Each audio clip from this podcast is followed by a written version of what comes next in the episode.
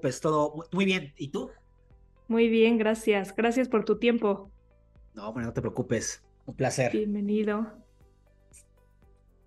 Vamos a platicar hoy de cómo vivir sin consumismo y esta relación que tenemos un poco de el siempre querer algo más o cosas materiales, ¿de dónde viene? Tiene como que mucho fondo, ¿no? Entonces va más allá de querer tener el libro que quieres o los zapatos o la ropa o lo que sea. Entonces, vamos a platicar con Fernando Bustos. Es maestro en filosofía acerca del consumismo, de vivir con menos cosas, porque es mejor, realmente te da más tener menos. Entonces, Fer, gracias por estar en el podcast. ¿Cómo estás? Hola, hola María, muy bien, pues bueno, muchas gracias por invitarme a platicar sobre este tema que espero que a tu audiencia le guste, le interese o que por lo menos se quede con algunas preguntas, reflexiones. Exacto. Para empezar de cero, cuéntanos qué es el consumismo. Eh, pues bueno, en, en, realidad no es, digamos, difícil de, de definir o de comprender, también pues porque en buena medida casi todos y todas participamos de esta estructura. Y pues bueno, básicamente el consumismo tiene que ver con eh, estas dinámicas, eh, en las, eh, con estas dinámicas a través de las cuales permanentemente estamos comprando siempre mercancía. y claro, la pregunta es por qué estamos comprando constantemente mercancía, ¿no? que, que justamente es como la lógica de la que a veces es como, es una lógica problemática y es una lógica de la cual a veces se antoja un poco salir, eh, porque de alguna manera es como si nos hubieran enseñado en algún momento específico de la historia que lo que nos hace o, que, o algo que nos puede hacer sentir felices o libres es la capacidad de poder estar comprando constantemente cosas, ¿no? Eh, y pues bueno, básicamente eso es el consumismo, es esa lógica en la cual estamos de alguna manera aprisionados y que nos lleva a estar en un permanente estado de consumo, compra de mercancías y también de experiencias, porque se ha renovado, ya no solamente son mercancías lo que compramos, sino también experiencias. Claro. ¿Por qué creemos ¿Por qué crees tú que como consumistas, se dice así, como consumistas, ¿Sí? consumidores, necesitamos cada vez más? ¿Viene de la mercadotecnia que te bombardea desde chiquitos, internet, redes sociales, o tiene, pienso que igual y tiene un, trasfondo de, eh, de algún vacío que estás tratando de llenar con cosas? ¿O va más por eh, ahí? Quizás sí tenemos, quizás sí tenemos un vacío, ¿no? Es decir, en términos psicoanalíticos, hay, hay una fórmula que me gusta y que dice que el sujeto es deficitario de sí mismo, ¿no? Es decir, tenemos como un hueco, una amalgama, algo faltante que siempre andamos buscando de alguna manera cómo llenar.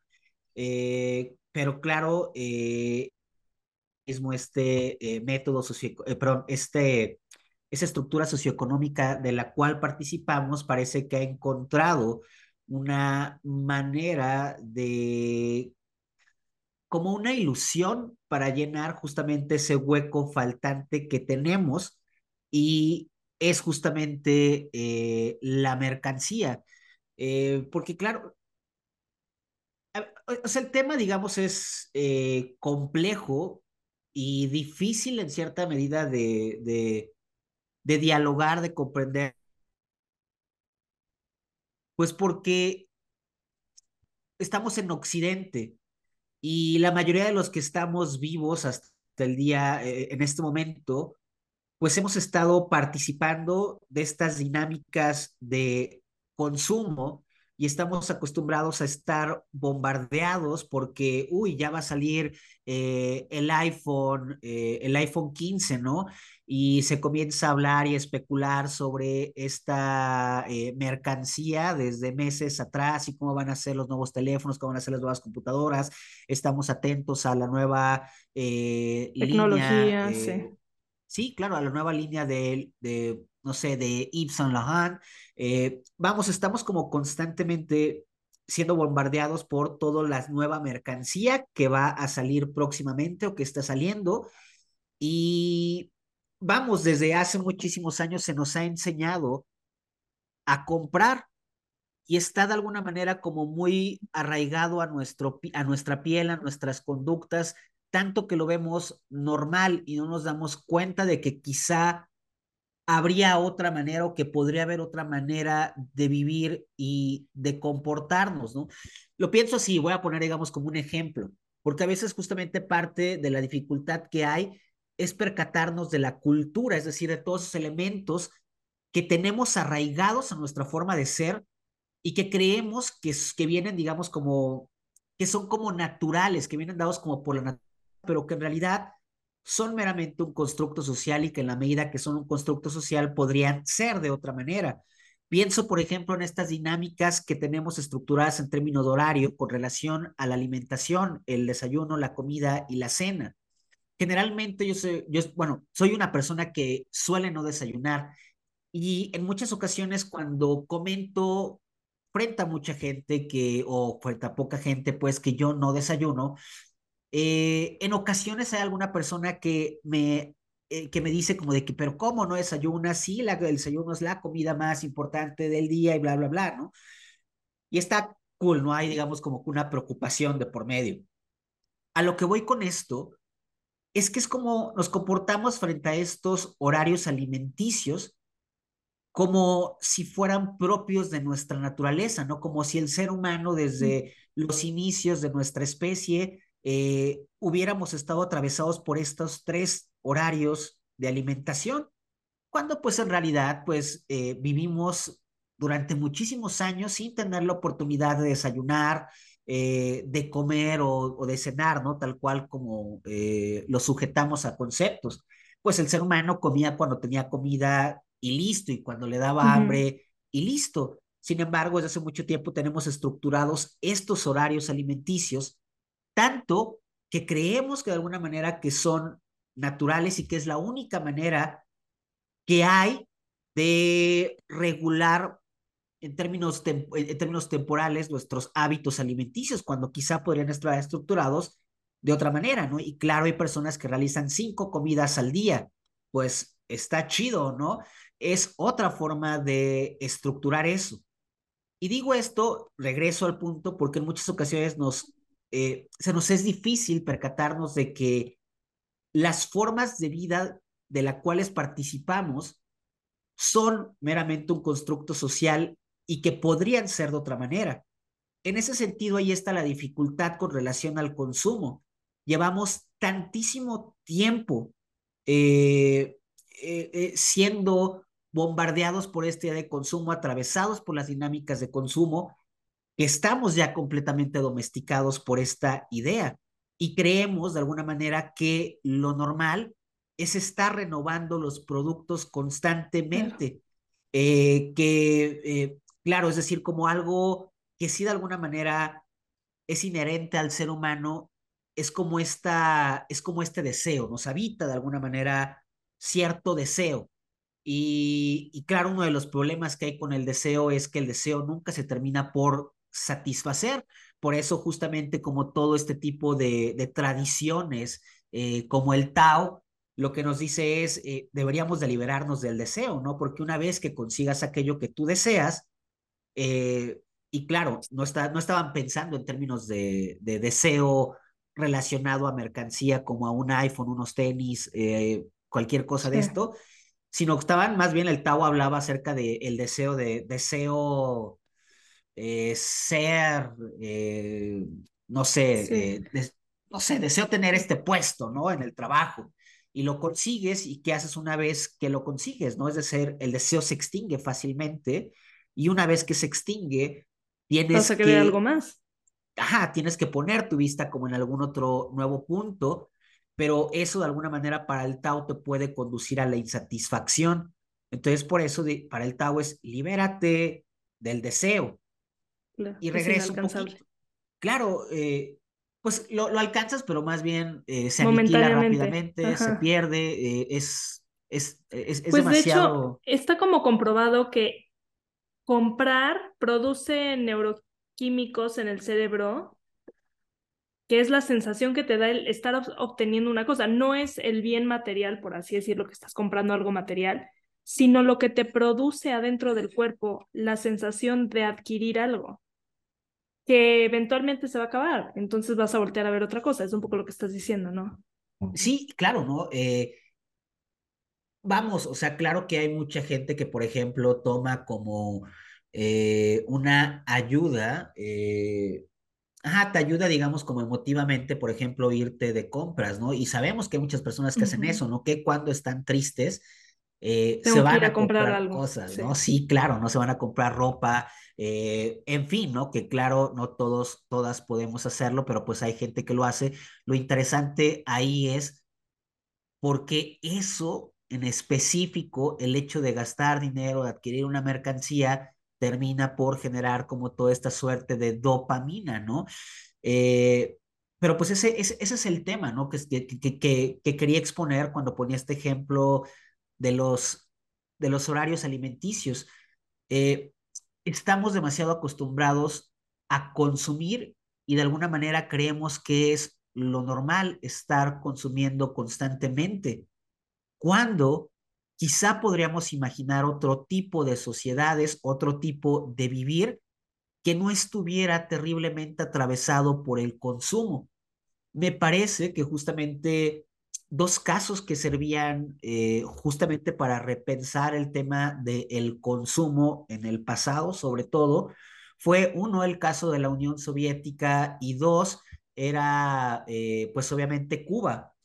Eh, había pues como un comercial que se volvió famoso, justamente estaba leyendo sobre este comercial, no lo conocía, estaba leyendo ayer un libro de Mark Fisher que se llama Postcapitalist Desire y habla acerca de un anuncio que existió por ahí de los setentas de Levi's y es un güey que va a entrar a la Unión Soviética, pero el güey está como preocupado eh, porque no le vayan a cachar como algo que trae en la maleta, ¿no? Pero no sabemos uh -huh. qué es hasta que logra pasar al otro lado, eh, logra entrar a la Unión Soviética y abre la maleta y saca sus jeans Levi's, ¿no? Que es como, eh, está feliz de que de alguna manera pudo introducir un producto, eh, una commodity, un producto, una mercancía eh, vendida, digamos, como de todas estas herramientas del capitalismo a la Unión Soviética, ¿no? A una estructura eh, comunista que de alguna manera no está tan mediada por toda esta venta de mercancías uh -huh. que nos lleven a un consumo voraz.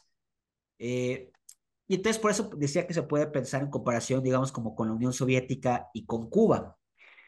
Porque de alguna manera, y quizá Cuba es como el mejor referente, por lo menos por lo que existe en el imaginario colectivo, aunque no hayamos ido. Eh, Cuba es, por ejemplo, como un lugar que ha podido mantenerse sin romantizar esto, sin cambiar continuamente diferentes productos, ¿no? Es decir, eh, siguen funcionando con coches que quizás son muy viejos, ¿no? Eh, siguen funcionando con, es decir, siguen teniendo herramientas que nosotros hemos ido desechando porque van saliendo cada vez más y más y más y más herramientas nuevas. Y ellos de alguna manera se han sostenido y han logrado eh, tener, digamos, como la educación que tienen, los médicos que tienen, con otro tipo de relación hacia la mercancía y hacia el consumo. Exacto. Bueno, eh, te decía, ¿no? Para, para, para, para cerrar, digamos, como este día que te estaba comentando, eh, para lo que es útil, digamos, voltear a ver eh, a Cuba, pues, o quizá, digamos, como a la Rusia de la Unión Soviética, es como para pensar en términos de consumo, ¿no? Es decir, cada cuánto salen coches nuevos, cada cuánto sale tecnología nueva, iPhones, pues, por ejemplo, ¿no? Cada cuánto salen nuevas colecciones eh, de ropa.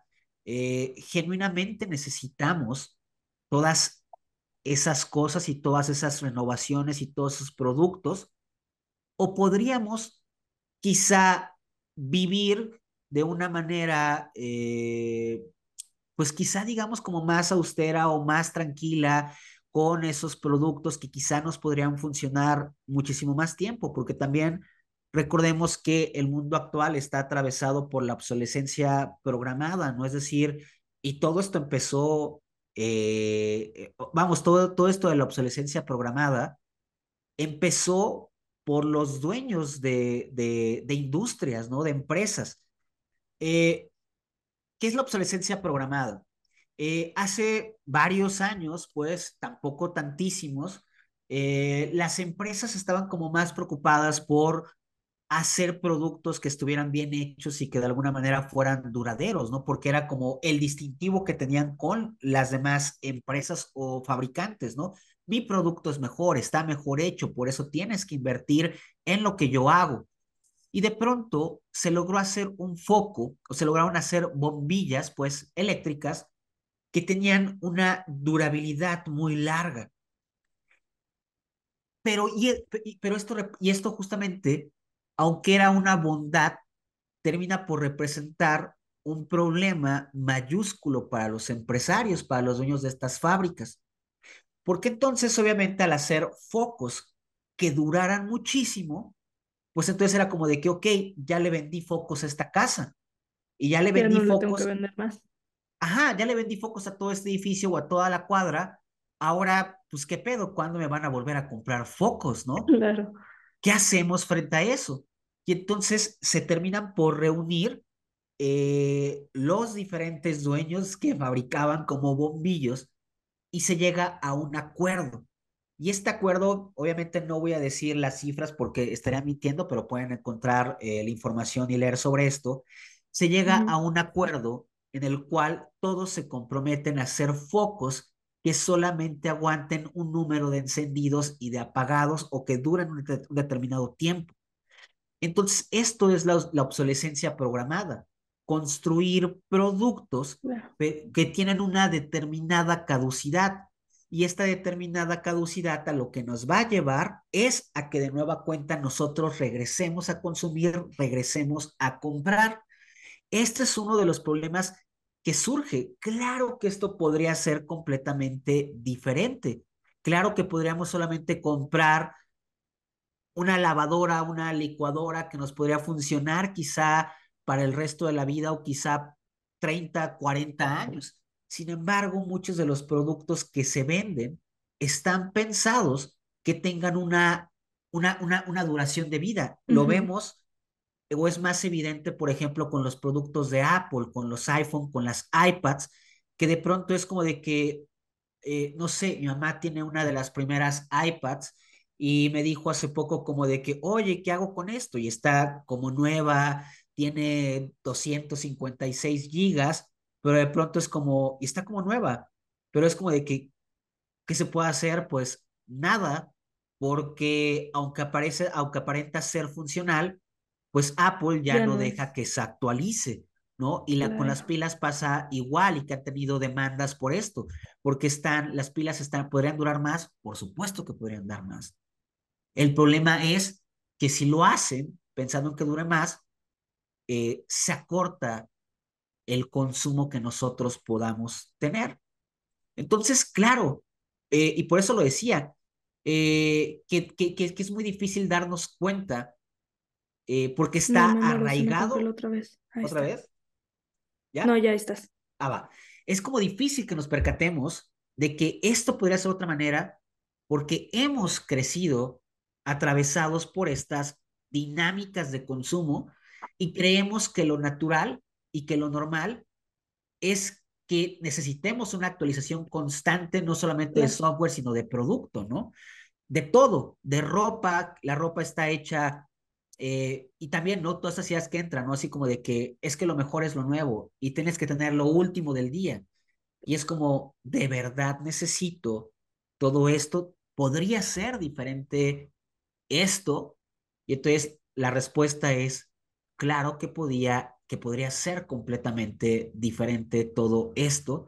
Sin embargo, estamos súper atados y no ejercemos ningún tipo de resistencia porque lo más difícil de todo esto, o lo más problemático, es que pareciera que nos hemos acostumbrado tanto que no estamos dispuestos a soltarlo. Lo vemos normal, pero aparte pareciera que no estamos dispuestos a soltarlo, ¿no? O sea, porque nos gusta y nos hace felices de alguna manera y nos genera dopamina y nos gusta porque esto ejerce un diferencial con los otros y no nos gusta sentirnos iguales al resto de las personas, en fin. Y también la mercadotecnia mucho en el tema de consumir ropa, te vende la idea de la nueva temporada. Bueno, ¿cuántas nuevas temporadas hay hoy en día? Antes eran cuatro y ahorita creo que cada mes sale la nueva temporada, sobre todo en fast fashion, de decir, es que ya esto es lo que tienes que tener. Y entonces la ropa se vuelve vieja y es un consumismo que nunca alcanzas, nunca, nunca terminas de alcanzar. Es como lo que tienes ya no sirve, aunque esté perfecto, aunque te lo hayas puesto una vez. Claro, es, la idea que te vende la publicidad. Es una carrera justamente contra el tiempo, ¿no? Porque entonces lo que tú, lo que yo tengo ahorita ya es viejo, ¿no? O sea, y esto es una locura, ¿no? Porque es algo completamente nuevo, ¿no? Y como dices, es un gran ejemplo esto, lo de eh, que ya no es fast fashion, sino que ya es ultra fast fashion, ¿no? Que es como el modelo eh, salvajísimo que termina por introducir eh, principalmente Shane, que Shane tiene un modelo tan agresivo. Es una locura, sí. Ajá, porque Shane tiene un modelo tan agresivo porque e, es, un, es un modelo súper agresivo porque ya ni siquiera trabaja por temporadas, sino que está continuamente sacando ropa nueva, renovándose todos los días, todas las semanas, todos los meses, y eso le puso en la madre a muchas otras marcas de fast fashion que de pronto dijeron, ¿qué hacemos? O sea, claro que se tuvieron que sentar los directivos, las directivas, a decir, ¿qué hacemos? ¿No? Y entonces tuvieron que decir, pues creo que ya ni siquiera ¿Qué hacemos? Pues bueno, quizá hay marcas o líneas en Inditex que ya no se mueven por temporadas, porque lo que necesitan es competir con aquello, ¿no? Hay otras que sí todavía intentan someterse un poco a lo de las temporadas, pero también porque la temporada te asegura o, o la temporada termina por ligarlo con que es ropa un poco más cara y es un poco más duradera, ¿no? Por eso las grandes marcas como Louis Vuitton, Prada y todo esto, eh, sí se juegan, eh, Betma, eh, sí se juegan, digamos, como en temporadas, ¿no? A diferencia de toda la demás ropa. Eh, sí, porque te promete un poco más de usabilidad, un poco más de durabilidad, mejores materiales, que va a estar permanente un poco más de tiempo, pero tampoco tantísimo, ¿no? Sí, sí, sí, sí. ¿Qué relación? Cuando me puse a pensar en el tema que estamos tocando, también se me vino a la cabeza un poco la idea de, por supuesto, llenar vacíos, la relación que tendrá con las heridas que traemos de la infancia, el buscar constantemente llenar, llenarte, llenarte de productos, de electrodomésticos, de cosas de consumismo, de programas de televisión, me explico, porque muchas veces consumismo y piensas en ropa, zapatos, pero consumes redes sociales, consumes por supuesto productos, este, la nueva película, la nueva serie, pero ya salió lo mejor, pero la nueva temporada de esto. Puede, o sea, si la publicidad está ahí desde siempre y desde que eres niño empiezas a ver esto, también podría ser un poco una relación de una carencia afectiva que estamos tratando de llenar con objetos, ¿no? Sí, eh, no, recuerdo si era la relación que tiene, no recuerdo cuál es en, en, estricto sentido la relación que tiene el, este güey que es el que inicia con toda la mercadotecnia eh, con Freud, pero justamente había una relación, ¿no? Solamente que él volteaba, o sea, era como el, el esposo de la sobrina de Freud, algo así por el estilo, ¿no? Es decir, no era una persona que estuviera ajena a todas estas temáticas, ¿no? Las ve, eh, quizá no las comprende con la misma profundidad o desde eh, el mismo lugar que Freud, pero alcanza a enterarse de todo esto. Entonces, claro que todo esto lo termina por traducir a todas estas eh, dinámicas relacionadas al consumo y, y, que, también tienen que ver justamente con nuestro deseo eh, si estamos, creo que en un momento, por ejemplo, y sobre todo, digamos, como las nuevas eh, generaciones, eh, sí tenemos ya como todo este tipo de relaciones eh, que quizá en nuestra infancia, es decir, desde niños ya estamos atravesados por relaciones de consumo que claro, creo que ya pueden degenerar como una suerte eh, de trauma o de represión que después, luego en un futuro, queremos saldar mediante el consumo. Eh, no diría que todos o que todas, pero creo que sí hay muchos casos, ¿no? Justamente hace unos días, la semana pasada, eh, hice un TikTok, hice un podcast sobre toda esta temática de los adultos comprando juguetes, ¿no? Que muchos eh, medios, sobre todo gringos, sacaron notas diciendo que los adultos compraban cada vez más juguetes para ellos mismos y que esto es tan fuerte que representa un cuarto de la venta total de todos los juguetes de diferentes compañías. Eh, es el área con mayor, e, es el área con mayor, es el área de venta con mayor crecimiento para estas marcas como Mattel, Lego, en fin. Y entonces, claro, la pregunta que yo hago y que la, la vengo haciendo desde ese tiempo, lo había hecho desde mucho tiempo, es, ¿qué pasa con todas estas eh, nuevas personas adultas, ¿no? Porque de alguna manera me parece que estamos atravesados por muchas dinámicas que generaciones pasadas consideraban infantiles. Los adultos de hoy en día ven juguetes, juegan videojuegos, utilizan shorts, que yo no digo que esté mal, simplemente digo que eran asociadas con una etapa de la vida, ¿no? eh, o sea, sabes, era como en el pasado quienes utilizaban shorts, los niños, ¿no? No, no los adultos, ¿no? O sea, era como algo informal, era como algo para niños, los tenis igual, eh, los videojuegos, los juguetes, las caricaturas, todo esto era considerado para infancias eh, o era construido para las infancias. Sin embargo, hoy en día los adultos vemos caricaturas, vemos series de adolescentes como Euforia, donde los personajes por más que la trama esté chingona, pues los personajes tienen 16 años. Vemos Stranger Things, eh, compramos eh, juguetes. Yo aquí tengo a uno, no tengo a Baymax eh, ahí atrás. Eh, compramos juguetes, videojuegos, tenis, ¿no? Entonces, claro que la pregunta es ¿por qué? Y cuando hice este TikTok que lo subí, hubo mucha gente, o sea, yo le decía como de que, ¿qué, qué, qué pasa? ¿no? Es decir, es como un deseo reprimido que estamos tratando de aliviar y había mucha gente que me comentaba como que sí, ¿no? La neta sí, o sea, yo de niño quise o de niña quise tener todo esto y nunca me lo compraron, nunca me lo trajeron los Reyes Magos. Hoy que soy adulto, hoy que tengo capacidad adquisitiva, me lo puedo comprar y está chingón y lo voy a hacer y lo voy a seguir haciendo, ¿no? Creo que de alguna manera sí puede estar relacionado, ¿no? O es por lo menos un fenómeno, por eso decía que podemos ver con las nuevas eh, generaciones. Eh, pero pues vamos, se puede, se puede presentar, digamos, como de muchas maneras, ¿no? Hay tantísima gente que creció, eh, por ejemplo, con carencias económicas, eh, que quizá a lo largo de su vida, por lo que ellos luchan, es por poder tener dinero. Y todo esto se ve trasladado también al mismo tiempo en todas las dinámicas de consumo que tienen, ¿no? Porque es el consumo lo que termina por validar que hoy en día lo han logrado y que han logrado superar como aquel, aquellas adversidades, ¿no? Entonces sí, no diría que todo está mediado por, o sea, como que todos los traumas de la infancia eh, terminan por eh, verse o por intentar verse clausurados o aliviados a través del consumo, pero yo sí creería que muchos, ¿por qué?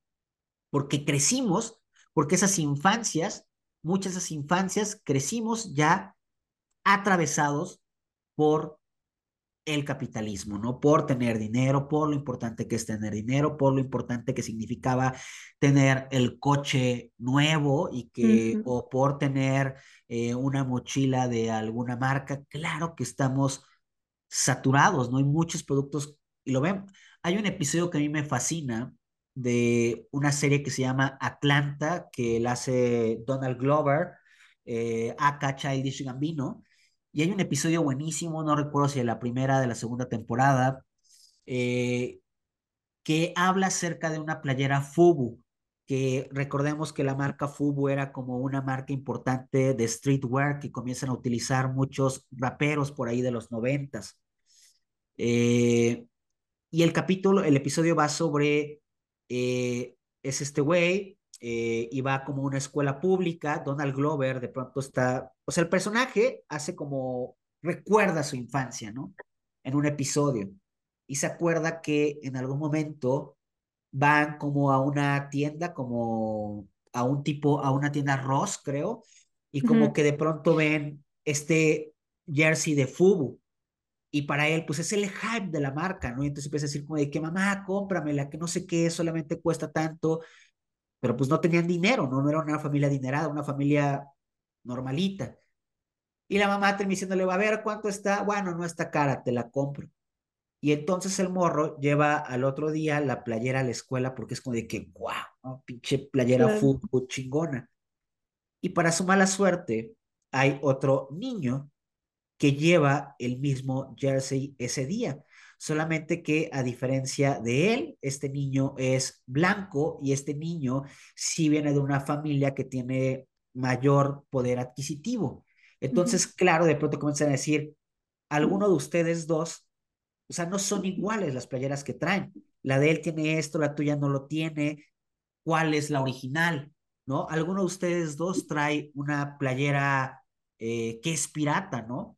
Y entonces todo el episodio va acerca de eso, ¿no? Sobre todo, sobre cómo todos lo comienzan a hostigar a ellos dos y comienzan a decirle, güey, pero pues es que ese güey siempre trae lo más hype y tú, pues no, ¿no? En fin, todo el episodio va sobre eso. Y entonces, claro, es como decir, ¿Qué tan importante o qué tan relevante fue ese evento en la vida de Donald Glover cuando era morro?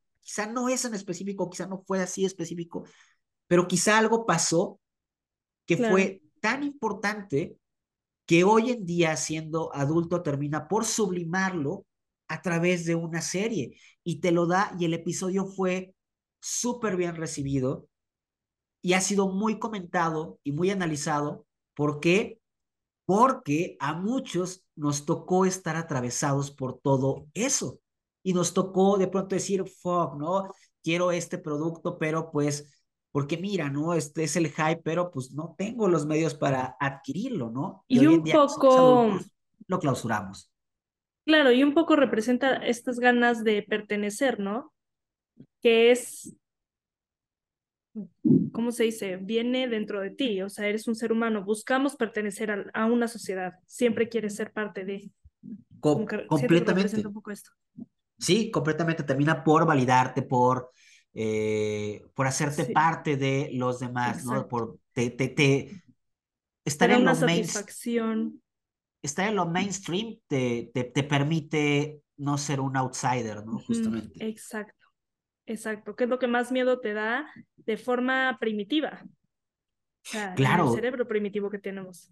Claro, y cuando eres niño, niña, eh, pues es todavía más terrible y más difícil, ¿no? Cañón. Sí, es grueso. ¿Tienes eh, algún documental o libro que recomiendes acerca de esto del consumismo como para indagar un poco más en el tema? Eh, Híjole, tal cual, eh, tal cual no. Mm, sí, no, no, no, no se me ocurre tal cual, así digamos como que algún libro, porque en realidad son como diferentes eh, lecturas cruzadas, que tampoco ninguno de esos libros termina realmente por profundizar en, en, en, algo de esto, pero quizá creo que un autor que de manera a veces directa, a veces indirecta, nos habla sobre todo esto y actual es eh, Mark Fisher. Creo que Mark Fisher tiene por ahí algunos libros como Capitalismo Realista eh, que sirven como para eh, problematizar todo esto. Claro. De hecho, creo que hay un, hay un documental en Netflix que habla de la mercadotecnia enfermiza, entre comillas, para las personas que no nos están viendo, en la que vivimos, ¿no? Algo, híjole, no me acuerdo del nombre, pero sí tocan el tema de cómo la publicidad ha logrado hacernos creer que siempre hay un, una víctima, una, un problema y una salvación, que es yo tengo la salvación a tu problema. Entonces te ponen los anuncios de no logras bajar de peso y en blanco y negro el anuncio y la señora tratando de cerrarse los jeans, por decir esto, yo tengo la solución. Estas pastillas te van a, te van a solucionar esto para el resto de tu vida porque son la pastilla maravilla que te van a hacer perder grasa en dos días, ¿no? Y entonces automáticamente tu cerebro dice, eso es lo que yo necesito. Te ponen como una víctima del problema que siempre va a haber algo. Claro, aun cuando, y, y, y, desde ahí también incluso se construyen problemas, ¿no? Para poder vender, ¿no? Porque, eh, pues quizá estás bien, ¿no? Pero, ajá, quizá estás bien, pero, pero pues mira, en realidad eso, o sea, en realidad no estás bien, en realidad tienes un problema, ¿no? Y entonces yo te puedo dar una solución, ¿no? Exacto. Entonces es lo duro. Sí, sí, sí, sí, siempre te meten en la cabeza que no estás tan bien como crees, siempre puedes ah. estar mejor. Sí, sí, mi novia, justamente ayer estábamos, eh, nos encontramos con una eh, amiga, pues, que eh, estudia como cosas relacionadas al cuerpo y el impacto que tienen como todas estas imágenes mediáticas que nos venden de la mujer y el impacto que esto tiene sobre el cuerpo de muchas mujeres y sus decisiones. Y de pronto, entonces, mi novia contaba, ¿no? Que que algo que comentan a veces ellas eh, con, su grupo de amigas, pues que son como influencers, es que algo ojete es que de pronto llegan personas que se dedican como a hacer como cirugías estéticas o algo así por el estilo, que, que buscan como hacer colaboraciones. Y entonces llegan y le dicen así como de que, oye, eh, me he dado cuenta, por decir alguna cosa, ¿no? Que tienes eh, papada y si quieres yo te podría hacer como una, o sea, te la podría quitar, ¿no? O yo, o no sé, dice mi novia, ¿no? Eh, dice, ayer dijo tal cual esto, dijo, yo imagínate que no tengo chichis y de pronto llegan y me dice alguien así como de que, oye, eh, ¿quieres ponerte más busto? Yo te lo pongo, pero es como de que, güey, o sea, yo ni, o sea, ¿qué sabes que me importa? Ah, ¿y cómo sabes que esto es un problema para mí, no? Y puede ser que yo ni siquiera, o sea, para mí no es un problema y ni siquiera lo veo, pero de pronto llegan y te empiezan a bombardear, pues porque todo esto a final de cuentas es consumo y lo que el consumo nos vende, o la idea general es que siempre podemos estar mejor siempre y cuando consumamos. Sí, híjole, y una desvalorización de tu imagen absoluta, ¿no? Así es, terrible, sí. Te vas a ver mejor, como ni me lo había cuestionado. O sea, e, ¿no? y es terrible, sí, sí, sí. Qué grueso. Pero, pues gracias por tu tiempo, por esta plática. Tuvimos nuestros problemas de internet, pero bueno, no todo lo podemos controlar. Adaptarnos. se logró, se logró. Entonces, pues bueno, espero que que aún con esa interrupción, que retomamos bien las ideas que estábamos trabajando. Entonces, pues bueno, eh, no, al contrario, un placer eh, haber eh, platicado contigo y pues bueno, espero, como dije al principio, que les sea de cualquier tipo de ayuda a la audiencia. Cuéntanos dónde te encuentran las personas que nos escuchan. Este, pues me encuentran ahí en TikTok como arroba filosofía pop y Instagram, Twitter, como arroba ferbustos.